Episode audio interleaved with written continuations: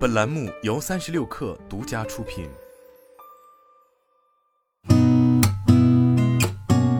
八点一刻，听互联网圈的新鲜事儿。今天是二零二二年九月二十号，星期二，早上好，我是金盛。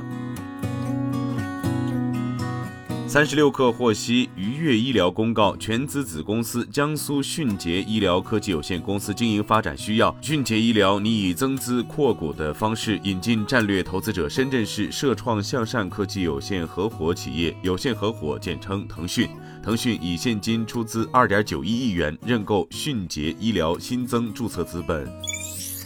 元气森林官方宣布，截至今年八月，旗下无糖植物茶品牌鲜茶二零二二年业绩突破一亿，同比增长十倍。目前，鲜茶已经成为元气森林重点品牌。在今年四月的媒体沟通会上，元气森林副总裁曾对外提到，鲜茶是未来公司的发展重点之一。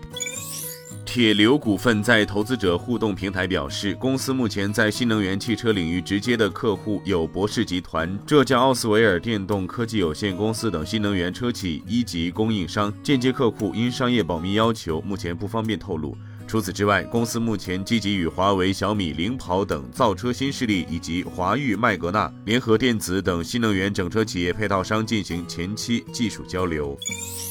据新浪科技报道，二零一六年，美国网约车巨头 Uber 发生了重大黑客攻击事件，该公司一直到现在还没有终结这一事件的余波。日前，Uber 再次爆出黑客攻击事件。上周四，一名黑客获得了 Uber 一位员工的 Slack，也就是企业聊天平台的账号，并获取了该公司在亚马逊和谷歌云计算平台的访问权限。Uber 目前已经证实了这次黑客攻击，公司上下正在匆忙评估这次黑客攻击造成的损失。据财联社报道，美国食品和药物管理局 FDA 表示，连锁九九分店 Family Dollar 已开始召回某些高露洁产品以及非处方药或非处方药医疗产品，因为这些产品的储存温度超出了标签要求。此次召回的高露洁产品包括多种高露洁的牙膏。据 TechWeb 报道，消息人士透露，三星旗下的系统 LSI 业务部门计划明年从联华电子那儿获得更多 OLED 显示驱动芯片产能，因为其主要客户对该产品的需求很高。OLED 显示驱动芯片不仅应用于中高端手机，还将渗透到钢笔、电视等更多应用领域。目前，全球能生产 OLED 显示驱动芯片的厂商并不多，其中就包括台积电、三星电子、联华电子、格罗方德等。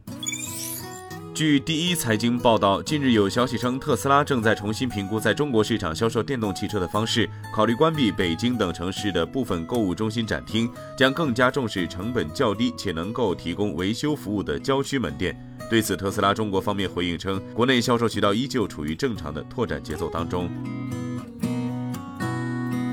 今天咱们就先聊到这儿，我是金盛八点一刻，咱们明天见。